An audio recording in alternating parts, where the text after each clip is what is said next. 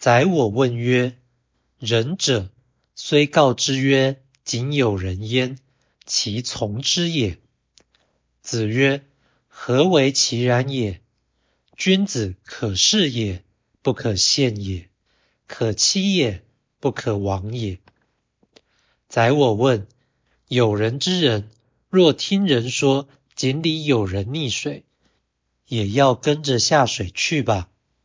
孔子说。怎么可能一定如此呢？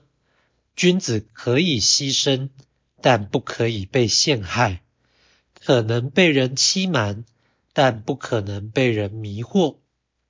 道义阐释：井有人焉，就是井里有人，因有人溺水而待救，这对仁者而言，即是有人可为，所以称井有人焉。是为死，陷为害。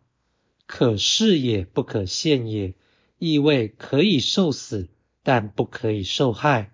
此为君子之德所然。欺为欺骗，罔为迷惘。可欺也，不可亡也，意味可能受骗，但不可能受祸。此为君子之志所然。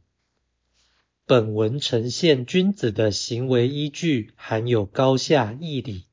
最上者为天意，其次是事理，又其次是道德。就仅有人焉之力而论，若溺水者已无条件救活，则仁者并不下井，此为天意安排；若井中之人伪装溺水，则仁者并不下井。因为他被告知的事并非真实。若井里不见有人，则仁者并不下井，毕竟此举尚无道德意义。君子见义勇为，然他必先确定其事有益，然后选择最佳做法以从事，岂可能一闻呼救便冲动回应？本章证明，孔子之道不仅探讨社会关系，而且深入绝对真理，有德有智，更有天，绝非迂腐之人可以理解。